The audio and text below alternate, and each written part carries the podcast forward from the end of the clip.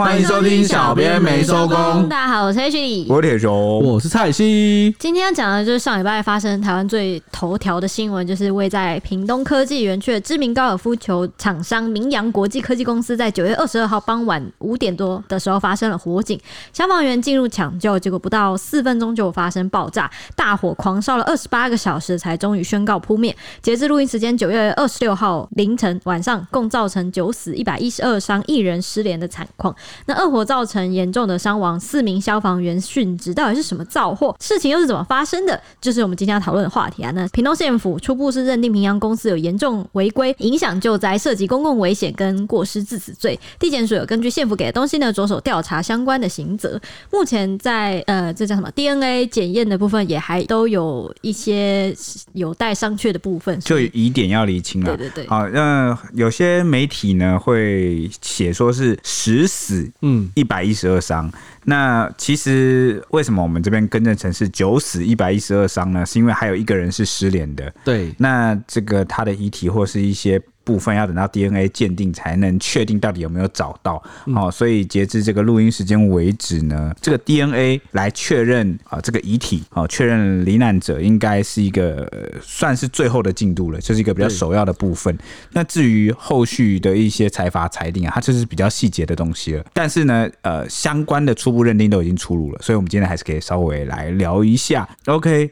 那我们就一起回到爆炸大火的那一页吧。好，那一页呢是由我跟蔡西，对，小弟我，以及这个有一些新听众可能不知道，但是老听众都知道的，我们以前的成员这个李昂啊，啊，那一天是我们三个值班哦，所以呃，几乎是一到公司坐下来就开始不停的写稿、写稿、写稿、写稿、写稿，快讯、快讯、快讯。它发生的时间刚刚好就是我们要上班的那个时间，对，所以我们就一路坐着，然后到这个十二点一点哦，这中。间都没有停下来，就是在接收资讯，资讯非常的混乱，然后去整理这个进度，所以也可以跟大家分享一下我们当时那个当下究竟是怎么去处理他们的，对，资讯回来的时候是什么样的情况，然后我们怎么处理的？对对对，我记得你们说李阳写了二十篇，是不是？对对对，至少二十篇是。对对对，就是那一整页啊。OK，反正呃，首先呢，它发生的第一时间呐，是一场惊天的爆炸。嗯，好。这个声响啊，传到了十公里外，甚至还震碎了部分居民的窗户。对，就是附近住户的窗户都被震。比较近的，对，没错。对对对。那他后来在这个大火延烧的时候，其实是大大小小爆炸不断啦，但是比较大的这个规模的爆炸啊，至少是有两次。嗯，好，那就是第一次，好，第一次这个爆炸传了十公里，导致这个附近住家的窗户都被震碎啊，然后钢筋变形啊，或是这个砖瓦四散这样。那后来第一时间的时候，呃，有一些照片流出，那现场蛮混乱的，就可以看到有医师或医护人员在跪地 CPR 抢救。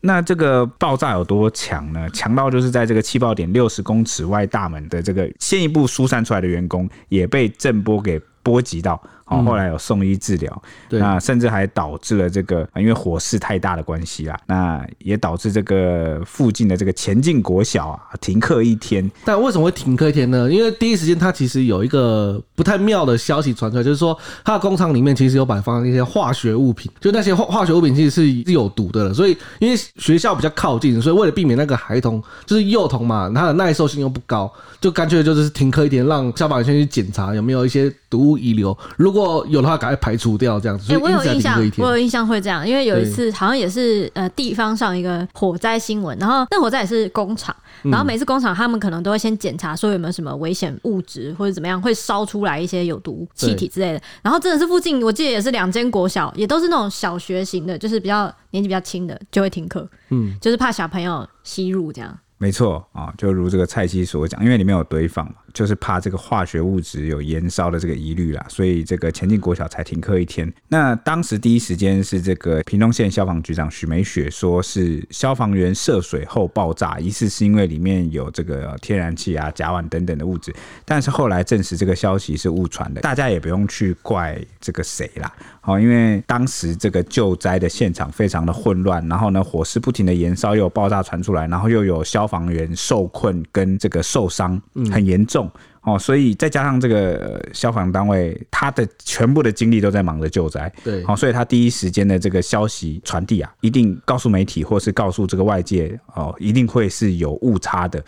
这个其实，在我们新闻处理上哦，我们媒体从业人员是非常常见，就是当某一个很严重的大型事故发生的时候，嗯，特别是那种破百人到现场去抢救的那种情况的时候，通常就是那个县府或是市府启动了这个大规模伤患机制，对对对，启动这个医院后送的这个机制的时候，哈。大规模的机制的时候，通常都代表这个事故很严重。那这个事故很严重的情况下，这个现场消息就会非常的混乱，因为每个人回报回来，哦，他可能有一些资讯上的误差，或是重复误报啊等等，哈，非常多的情况。所以我们媒体都非常了解说，哦，第一时间的资讯可能要会一直去翻新，要一直去过滤，所以会用快讯的方式去把它就慢慢堆叠。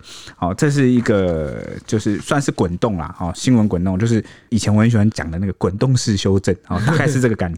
不是你喜欢讲，你是你是引用政府的讲法，对对，滚动式修正，对对哦，所以呃，局长徐美雪她可能一开始掌握到的情况哦，可能有落差，那后来有厘清啊，没有涉水，消防员没有涉水哈，强调一下，因为可能有些听众是看到比较早前的这个第一时间这个局长的说法，嗯。啊，其实后来证实是没有涉水，那这个我们后面细节会再讲到，我们先回来跟大家捋一捋当时的时序吧，哦，其实是是这个傍晚啊，就。就是九月二十二号傍晚五点三十一分的时候，屏东县消防局接获民众报案了，说这个明阳国际啊有一个两层的铁皮仓库发生火警。嗯，仅仅十一分钟，屏东县消防局就赶抵了现场，开始准备救灾。对啊，蛮快的。那当时这个消防人员就有去跟这个厂商确认状况，就是个明阳国际啊，然后跟他们索取，就是这个厂商有提供这个物质安全资料表给现场的消防人员确认，说要用什么来灭火。因为如果里面有些物质不适合涉水的话，这个消防员就会用干粉来灭火。哎、欸，我记得之前有一次，不知道是哪一个实验室，不知道台大还是成大，还是忘记哪一个，就是很有名的大学。然后他们也是实验室发生那种火警，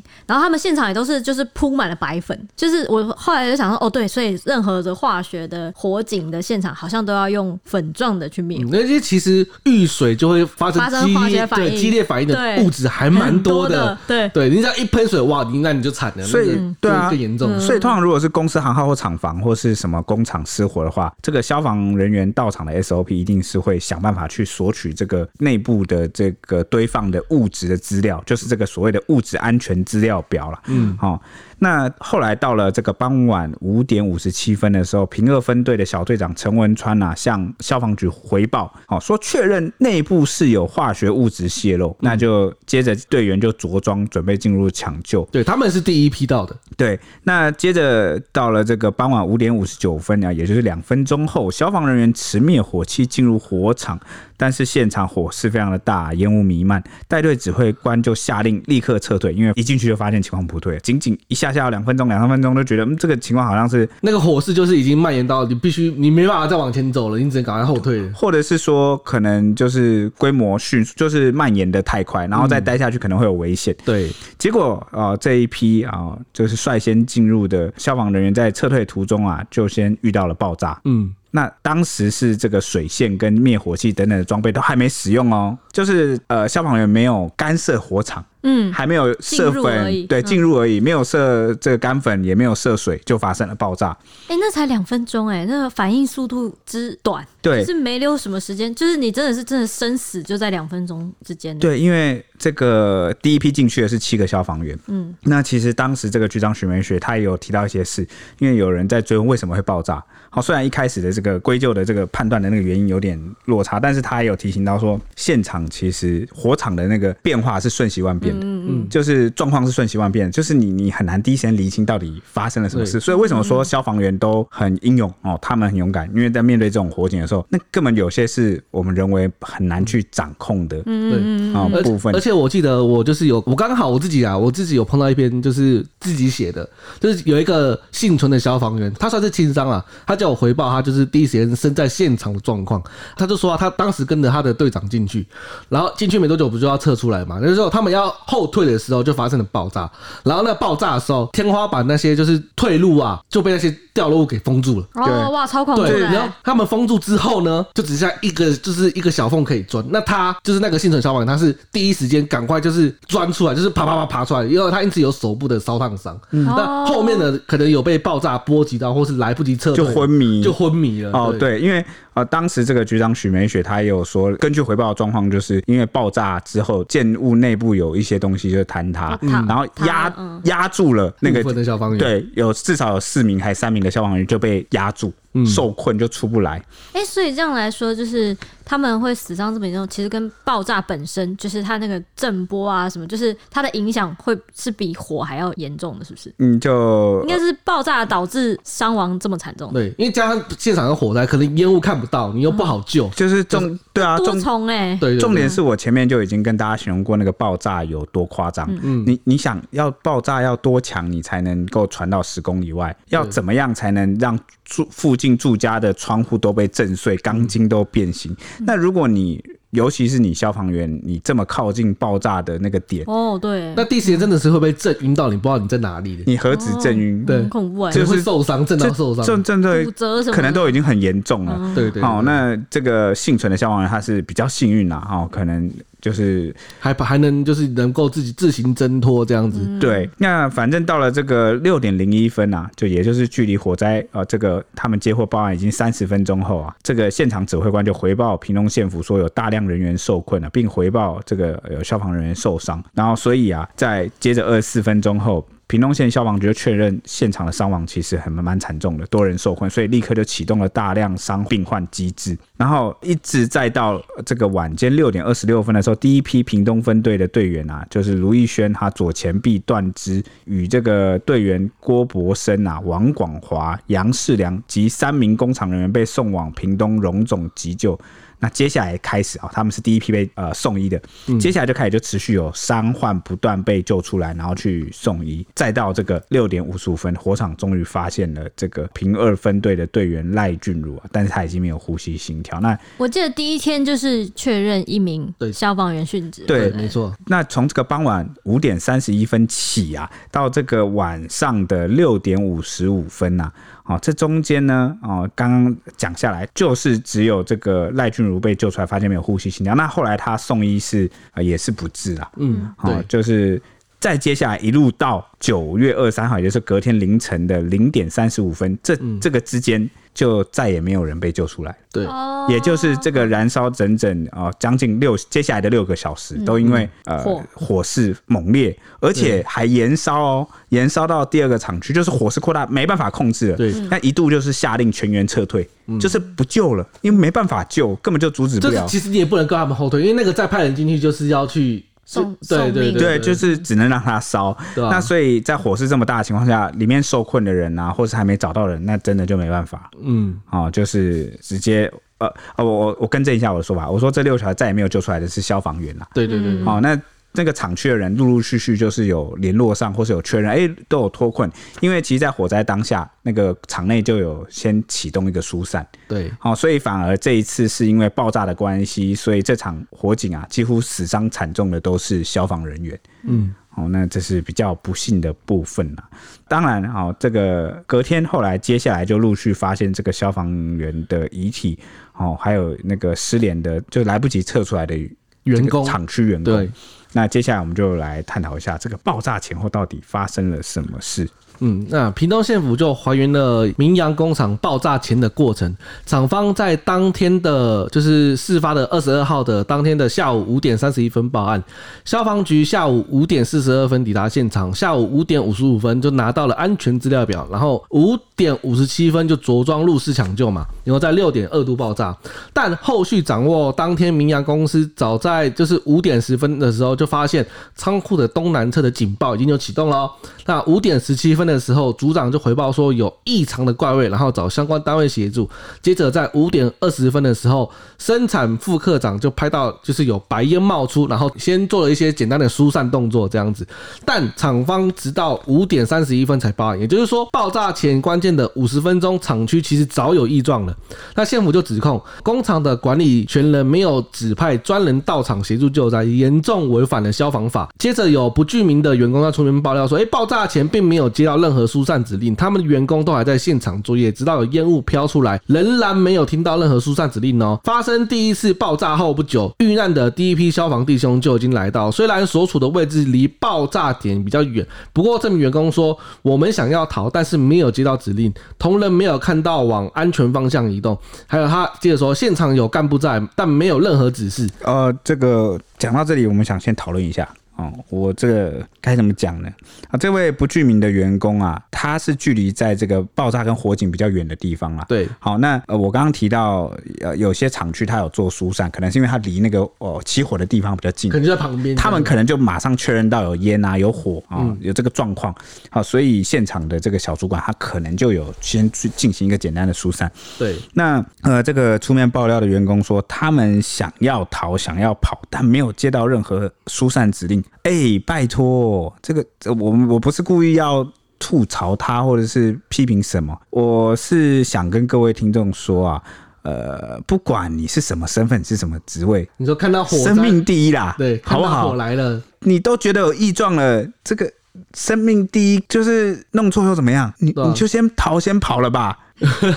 就是，而而且真的，你不在，你假设你逃了十分钟，你发现你弄错了，再回去就好了。十分钟怎么样了吗？对啊，你这矿值啊，怎样被扣半小时、一小时的那个钱，应该不至于影响你那么多吧？就是你这个各位各位懂我的意思吗？而且他是说，他都已经知道这个有第一批消防弟兄来了，嗯。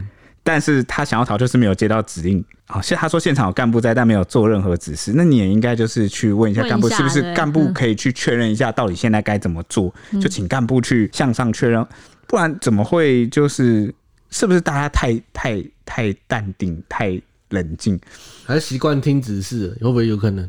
哎、欸，我们每次地震很大的时候，我每次坐在位置上，我都会想说，因为我也算是算是小主管嘛。然后每次就地震的时候，我就想说，我应该劝大家逃，还是应该就是逼大家 继续写稿？可是可是可是这有点不太一样，因为呃，地震发生，这个地震它是跟我们的工作有关的，嗯，所以我们会考虑，就跟那个警消，比如说火警发生了，他会留下来救人啊，嗯嗯，一样的意思，或是会让他会留下来。疏散秩序，它是跟这个地震是有关的，可是我本能是或是火灾有关的。可是你这个工厂的这些厂区员工，你跟这个火灾，它不是你的工作的会要负责到的范围，他不会让你救灾。你看到火的应该是赶快跑，对啊，你你就你就跑啊，你等什么啊？我我之所以会。想要讲这件事，是因为我想到那个南韩的四月号事件。嗯，啊，就是在沉船的时候呢，那时候的学校老师或什么就广播，就是那些学生其实很慌，想要有些想要出去到甲板上。就其实他们其实很早就发现对船有问题了。结果呢，这个广播是讲说，请大家乖乖待在这个房间内，然后导致大量的师生错失了第一时间的黄金逃生时机。对，而且错失的有多夸张？我记得第一个报警的学生。后来来不及逃出去，就是因为他一直待在房间内，就乖乖的等着，就等到逃不掉。有时候这种乖乖听话的文化，哦，该怎么说呢？呃，就是大家要会去分辨那个时刻顺序的。对对对对对，就是生命诚可贵，那个才是最高优先的。嗯，呃，对啊，你就是该工作的时候，你你想要乖乖，那好，就那时候该认真工作的时候认真工作。但是有些他抵触，就是抵触了你的某些底线，你就要自己抽离转，你不要像个。该怎么讲？工具吗？好像是那个机器，嗯，好像人家不珍惜你的生命，你也要自己珍惜自己的生命啊。嗯，然后这就让我又想到这个前两天看到一篇贴文，好像就是日本推特网友在分享的，就是好像有一个护理师之间的对话，嗯，就是有个护理师就是临时自己小孩好像发烧生病，然后就打电话来请假。然后那个护理长好像就是接到电话之后听一听，哎，就很干脆的就准假，OK，没问题，你就就那个吧，就准假。那结果有一个另外一个护理师就问这个护理长说：“哎，你怎么这么干脆的就就准假？怎么那么轻松的就批准这个假？”然后呃，这个护理长说：“哪是什么轻松的请假？这是因为这些护理师、这些妈妈们就本来就是为了自己的小孩才来工作的。那如果现在自己小孩出事了，却都不能陪在旁边去照顾他，然后反而还要来工作，这样不就本末倒置了吗？这是本来就是为了小孩来工作的啊。嗯，那现在小孩发烧，当然是先陪小孩。对啊，所以护理长说，我觉得这个请假理由这个逻辑很合理，因为他本来就是为了孩子来工作，所以他现在孩子有出事，我当然必须准假。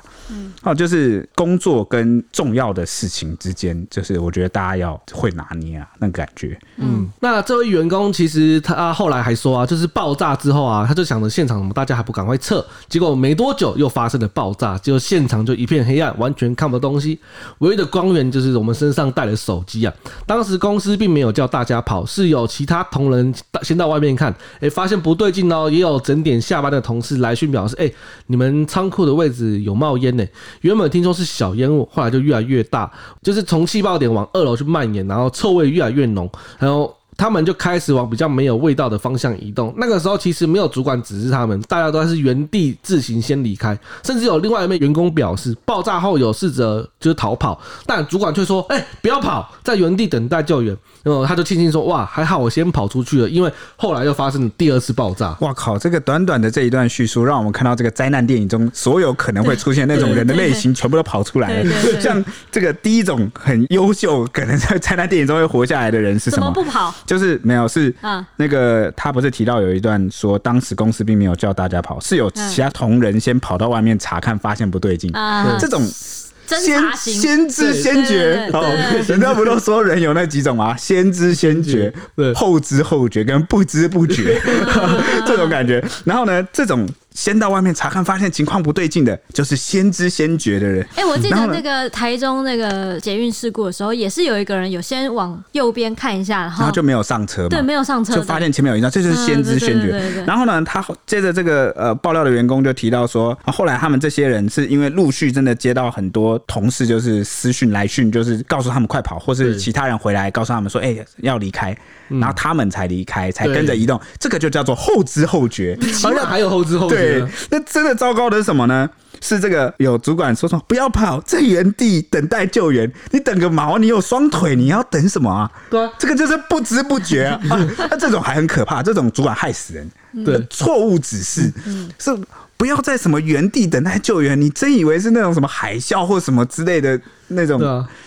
这这这就让我想到，其实我之前有看那个美国影集，就是 Nine One One，然后它里面有个就是自主救援，就是当消防员都在忙的时候，你要怎么办？自己去找消防员呢、啊？你自己要学会求救啊！哦，对，也是。而且我们有一集有分享到这个火场的逃生知识，我们就特别跟大家讲说，如果火灾发生的时候，千万不要往上跑，因为那个烟囱效应，上面其实温度很高，就浓烟，要往下跑。第一时间能跑出去就跑出去。那他的守的当然是第一时间，你还有办法逃的话。就往下跑，是真的没办法逃，你被围困了，你真的就是走投无路了，你才怎么样去在哪带援，把门窗就给关紧。对，那这是这些都是没有办法的情况下才这样。对啊，就是没办法，然后才把那个比如说房间门关上，你必须待在里面，然后让火不要进来。那个都是下下策。对，那怎么会有人这个你还可以跑的时候就先提出这个下下策呢？我感觉啊，这些主管啊，或是还有那个。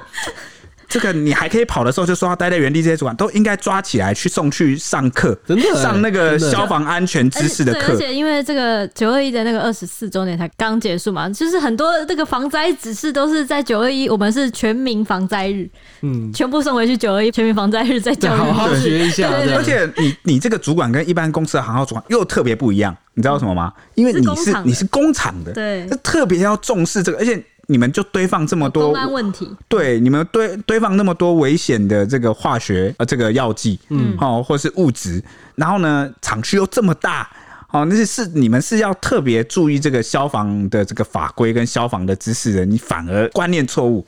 那真的害死人！那你万一真的有这个傻不隆咚的员工，奴性太强，就听你就待在原地，哇！那这个你能负责吗？对啊，二次爆炸马上来了呢。啊，啊不就啊不就人家是活着才讲得出这些，啊如果就被你害到。啊，结果没有跑出来，那、啊、是不是你你这个人罪过？嗯嗯，对不对？所以这样真的不好了啊、哦！你能跑就跑。好不好？我们要有那个观念，你再怎么奴，自己的生命还是要第一吧。你不好好活下来，要怎么日后继续奴呢？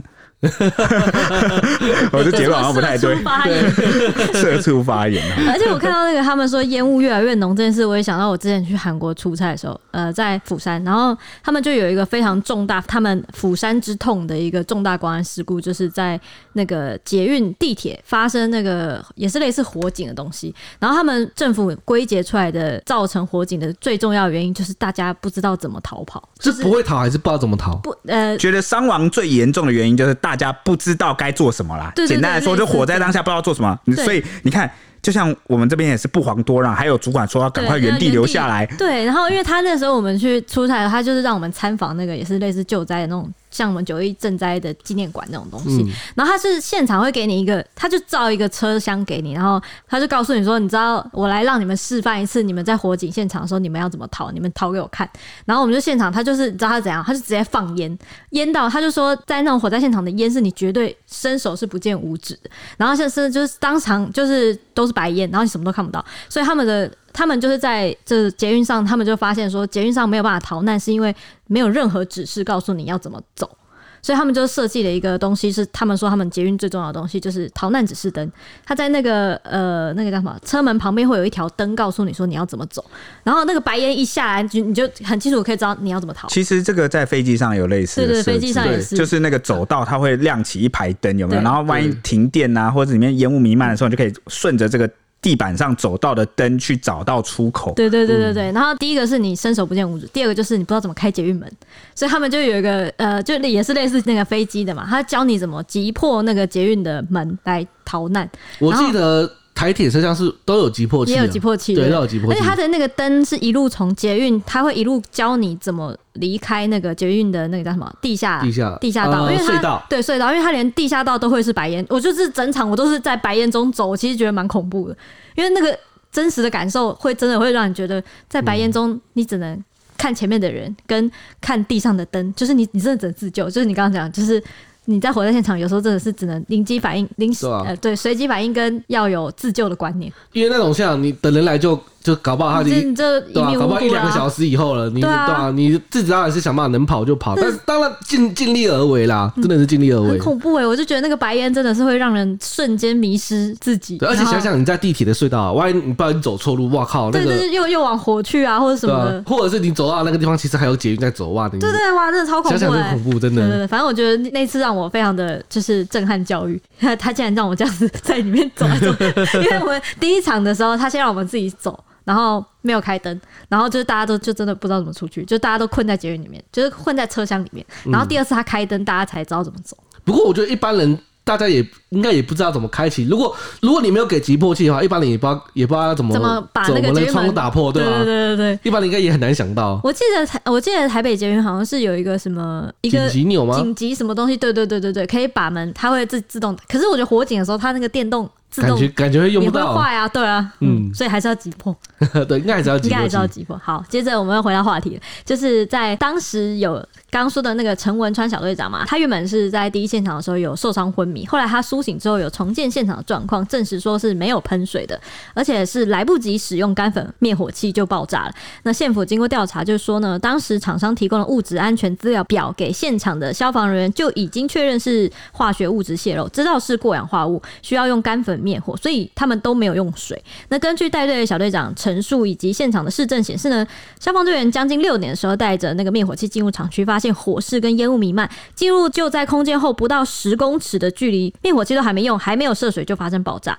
消防局长许梅水后来就有改口说，厂方前一天说厂区内是过氧化物剂，消防员到场进入的时候就有一个小爆炸，那现场指挥官就以无线电喊说撤出来，但人还没撤出来就发生爆炸，而且这个不是闪燃，但时间非常快，包括两个分队十一个人进入，第一波进去的七名消防员是受到最大的冲击，那罹难和受伤的也都是他们。确认消防员当。当时是由侧门进入，没有灌水就爆炸，爆炸威力非常大，而且在同一个位置才会造成消防员的死伤惨重。那后来又发现呢，明阳工厂的人员一开始报案的时候，缴交的那个物质安全资料表里面只写到环己烷，就是过氧化物，还有异构烷烃，两者混合后的架桥剂等等物质，跟接连爆炸状况其实是不太相同，是有异状的。直到这个消防单位持续追问，才得知说有过氧化物的存在，就认为说明阳第一时间的危险物质资料并不全，可能是消防人员进入伤亡的原因。但有幸存的队员就透露说，当时四份的物质安全资料表还有两份正在列印，完全无法预期瞬间而来的大爆炸。那库房内的物质数量还有究竟有什么呢？其实队员当时都有如瞎子摸象在灭火，只想尽快灭火这样。这这个其实有人就说，那你为什么不等到那个物质表列印出来再进去？其实这我觉得是消防员的为难呐，因为他们已经到场了。嗯。他们，我不能就在那等。对，因为 如果有民众看到他们在那边干等的话，我跟你讲，隔天批评马上就来了。这个可以参考《火神的眼泪》，好，是不是？就是很多人会批评说你在干嘛？你赶快救灾啊！你来了怎么不喷水？快快涉水，快涉水啊！很多人都有这种反应。不是，我跟你说，救灾没有那么简单。救火不是只是涉水而已，你要判断现场的这个里面到底存放什么物质，它你的这个救灾动作会不会造成这个呃灾情进一步扩大？对对对，这个里面讲到的一些事情其实是。蛮难过的哦，就是说这个缴交的物质安全资料表哦，里面呃写的可能不清楚，或者是第一时间他其实没有全部印出来，然后他们就一心想着赶快灭火就进去了。嗯，那这个事情是不是有 SOP 我们可以来去改进？因为我跟你说，有时候我当然知道这个救灾人员他是救灾心切啊。哦，消防人员他想要赶快救灾，但是他们的生命很重要啊！你要活着才能救更多人嘛，对对不对？嗯，就是所以这个东西是不是他必须要建立一个比较，就应该还是要通盘，可能要再检讨那个 SOP 该怎么制定或怎么实行？对的，因为我个人，我说我个人，我个人还是偏向应该要确认好，嗯，安全第一啦，确认好，然后再进去。不然进去的每一个人都是一条人命，一开始进去就七个、十个这样在走的。对，而且你进去之后，你还来不及救到人，嗯，对不对？你可能自己就赔掉了。所以，他其实这次的这个事件，这个内容，它是对我们的一个。反思就是我我我其实蛮难过，因为这个新闻发生之后，我有很多过去当替代役的同学啊，或是啊谁谁谁，他们都回忆起过去在消防队啊，总是会遇到一些很好的消防员，然后他们真的很有热忱，就是真的是为了想要救人才来这个行业。对，那我有看到一个同学，他就写说，呃，当时他在当替代役啊，就问说，哎，你每次进入火场都不怕吗？对方就说，我当然怕啊，哦，因为我怕我哪一天怎么样了，就是是我的妻小。在哭泣，嗯，然后他就说：“那你既然知道，你为什么还要这样进去？”他说：“因为我进去救的那些人，他们的妻小也正在哭泣，所以我选择我要进去救他们。”那他就说：“那你怎么知道每一次都能安全？”他就说：“我不知道，我要赌啊。”就是我觉得是因为他们平时面对那个火场瞬息万变的情况，他们本身都已经有点在，有时候真的是一场赌博，嗯。那所以想不了那么多，就是你如果你一直习惯去赌去赌，你的心态也在赌。那你看现在这个事情，就是你看这个物资资料表还没有全部印出来，你也觉得或许你也能够像平常一样吧？或许这不是这么严重的火灾吧？或许我现在进去，我可以救到更多人吧？嗯，就是很多个或许，但是这一次没有被眷顾。嗯，就是没有赌对，对，就不要赌了，好不好？我们就不要赌了。呃，我们很多集的节目。谈到很多话题，像上次的那个食安啊、蛋什么，我们都有谈到说，如果我们越是侥幸啊，或是一直去赌博的那个心态的话，你总有一天幸运不在，那我们就要面临很严重的后果，因为我们每一个环节都在赌。所以我真的很希望，我一直提到、反复提到“法治国家”这四个字，真正的法治国家不是只有刑法上有法律去惩治所有的坏人，而是我们在每一件事情上，尤其是攸关安全跟重大事故的事情上。我们是不是要特别的有 SOP，特别的有法治？我们不要总是放任人祸发生，我们应该最大程度的去避免人祸。人祸是最应该我们可以控制的地方。对，因为你说天灾我们控制不了，但人祸我们一定可以靠法治去把它控制掉的，去避免才对。嗯，为什么我们要一直付出一些成本，付出我们侥幸的成本，去让一些很好的人、很优秀的人伤亡？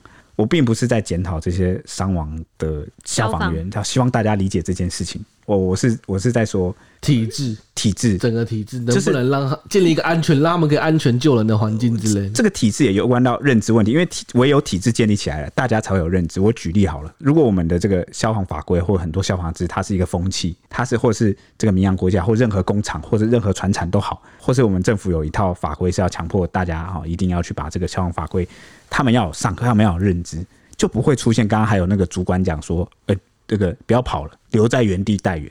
嗯，那如果我们这个 SOP 这个不侥幸的这个心态，它是有被认知是有被贯穿的，那是不是任何这个消防的长官、主管或是指挥官都会在还没有确认这个物质安全资料表完整的内容的时候，就不要让队员去进去？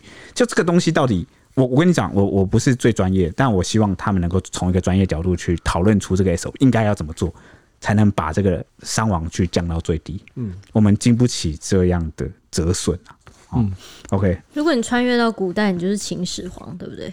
啊？为什么是这个结论呢？是秦始皇，因为法治国家，他就是法学大佬，是不是？应该不是秦始皇，那个是权术的，他种的是那个权术士啊。我我不是那个，你是法治国家，我是 OK。公民的法治国家，OK。那我们刚刚谈到啊，这个依照这个消防人员的化学救灾经验，如果确认里面的那个物质不太单纯的话，就是不会出水去处理，而是会携带干粉灭火器。那后来因为进一步查，就化工界都认为说，这个仓库内的物质及存量其实没有那么单纯。像是这个长期在工厂服务的台大化学许信博士啊，他就研判说，消防局到场收到的物质安全表有列架桥剂。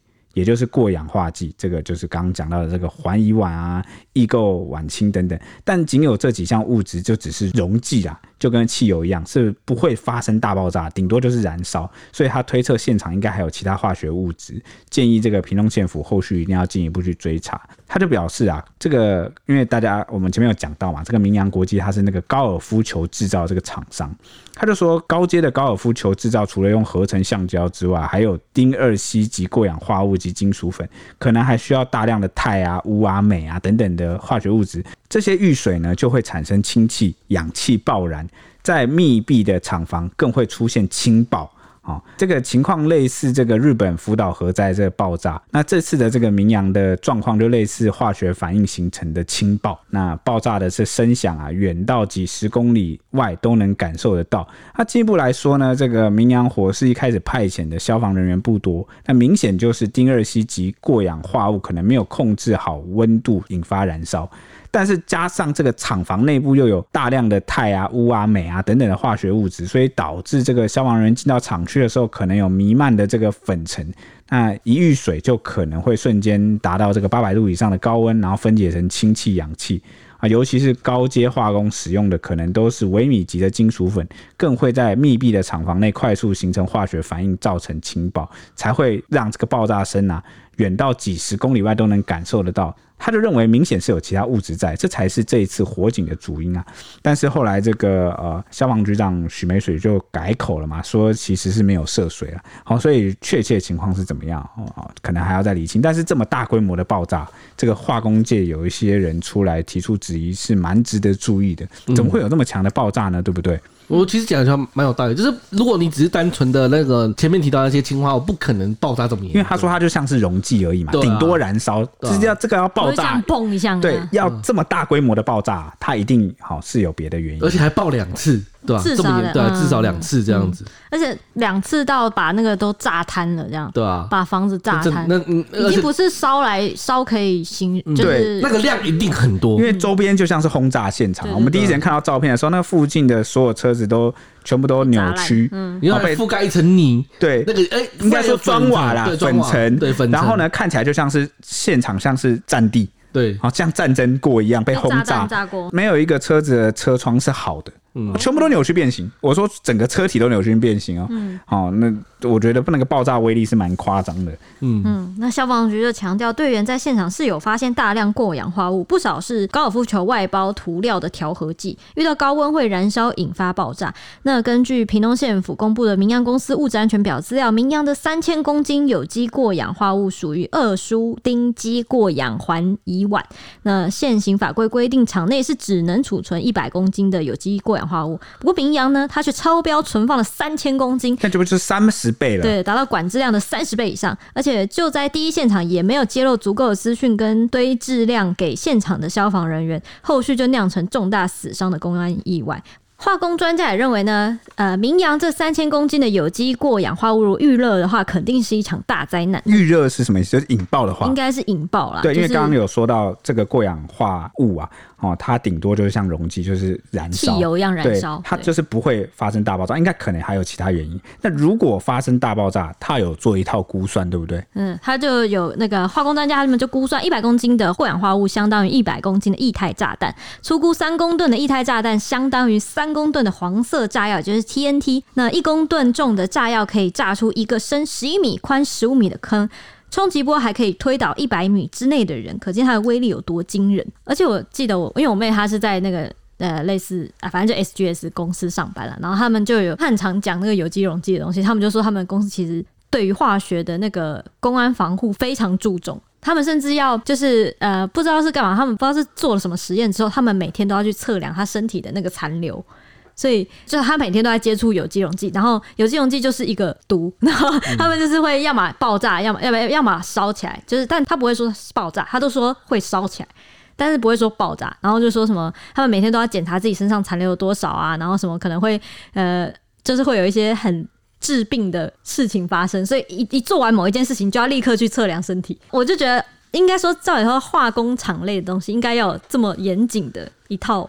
消防主管是一个蛮不错的概念呢，是不是一些呃有关化学燃料的工厂，或是一些你会接触到这些川产的这个工厂，是不是应该都要有一个职位是？我觉得消防，我觉得应该是有啦，只是安全主管。嗯，对我我记得明阳是有安全主管的，我觉得他们是有的啊啊，对对对，怎么会这样？只是那个可能。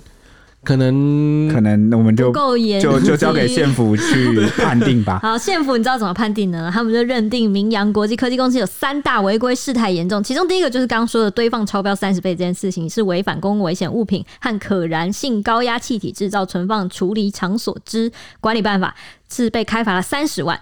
那县长周春敏就说呢，从员工排定的三班制可以来研判说，明阳超量存放已经行之有年了。但为什么为什么会是这样？是因为你三班。你必须随时都有东西可以生产，所以你可能就是你必须超量出放，才有办法一直生产、一直生产、一直生产。对，而且那个他们不是就是当时。在现场的员工，哇，那都晚上呃五六点，还这么多人呢，还这么多人在，然后还在讨论说，可不可以放走人啊？啊什么要不要疏散什么？这代表现场真的蛮多人的，嗯，就是三百啊，那反正他们就说他们厨放应该是行之有年了啦。但因为明阳呢不是列为危险物品的工厂，而是一般工厂，所以常年来呢，屏东的消防局对明阳都是做消防安全设备检查，因此之前是无法查到他们违法厨房这件事情。嗯、就是说，呃，这件事情反正就在讲说，县府查不到。其实是查不到他们，应该说他没有权利去查，对对对对，查没有办法去查他们超量堆放这件事情。我比较好奇一件事情是，这个公司行他只要报我是什么种类的东西，你就得，就是全盘接受，就是信吗？是吗？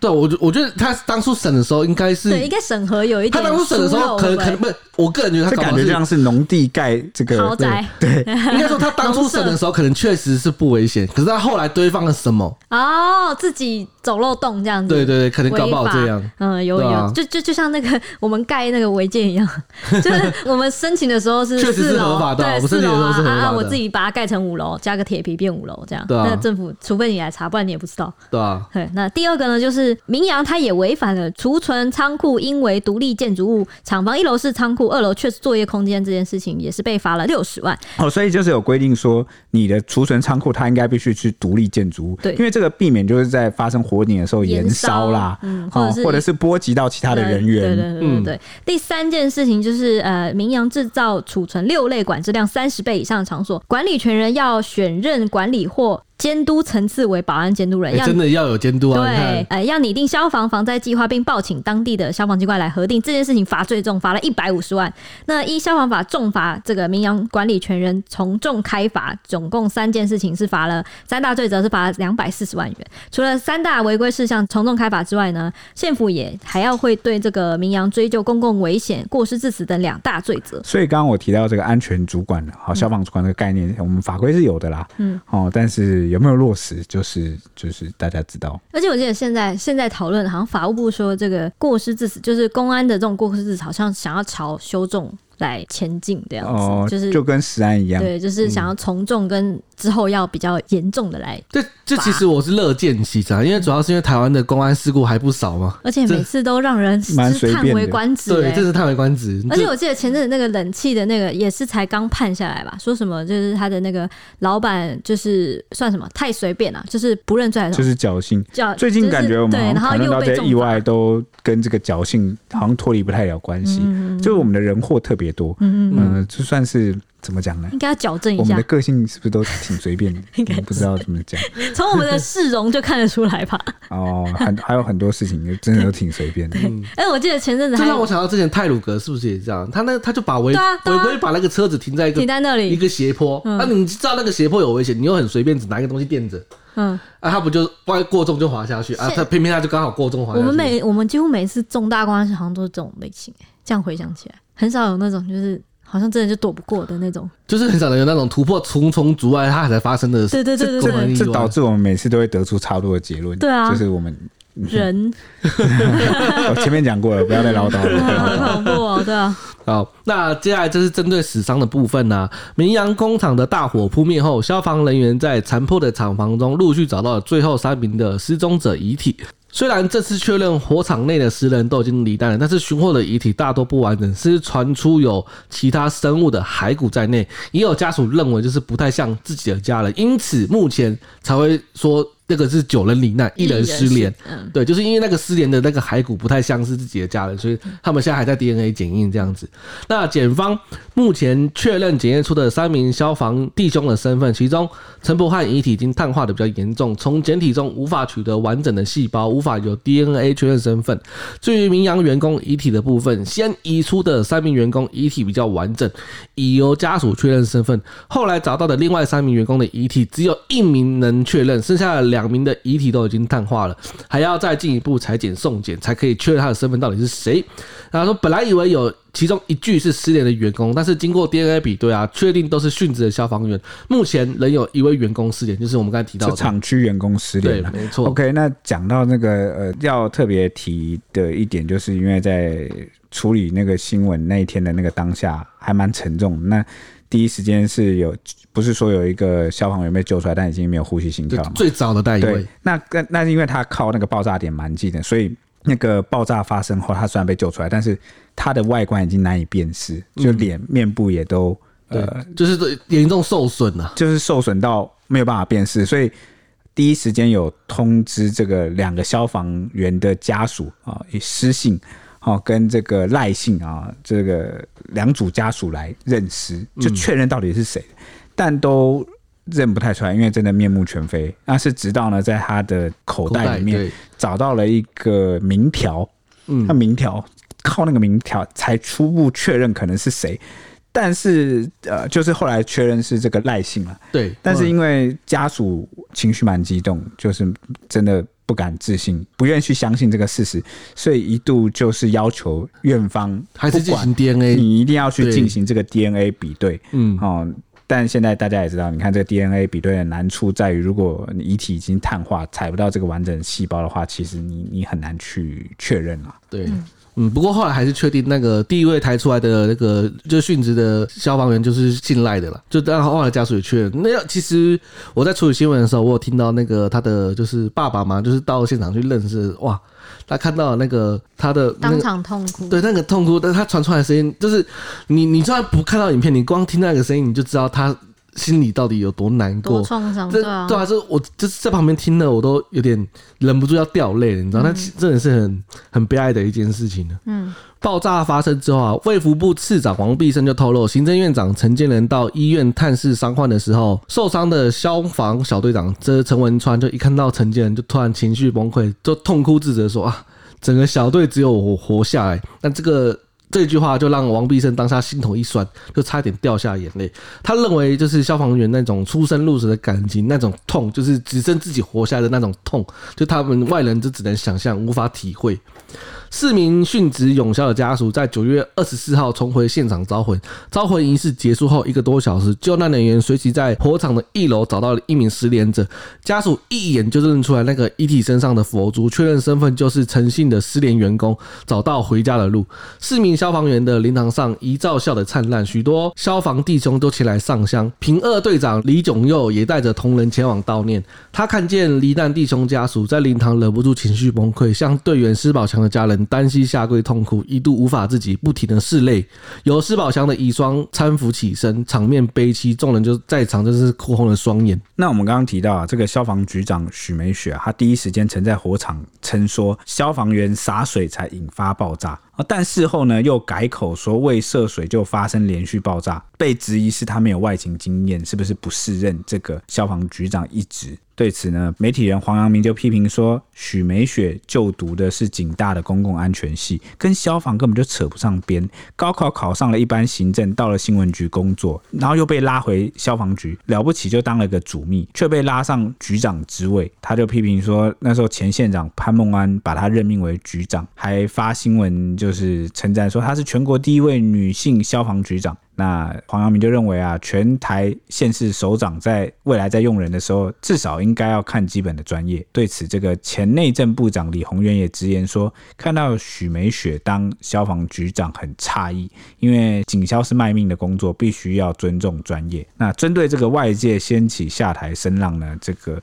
屏东县消防局长许美雪就回应说，目前最要紧的是先把工作做好，后续才会去考虑去留问题，也不会恋战这个。职位，那县长周春米则回应啊，好，先让他们心无旁骛地救灾。那至于消防局长的去留，待任务处理完后会再做决定。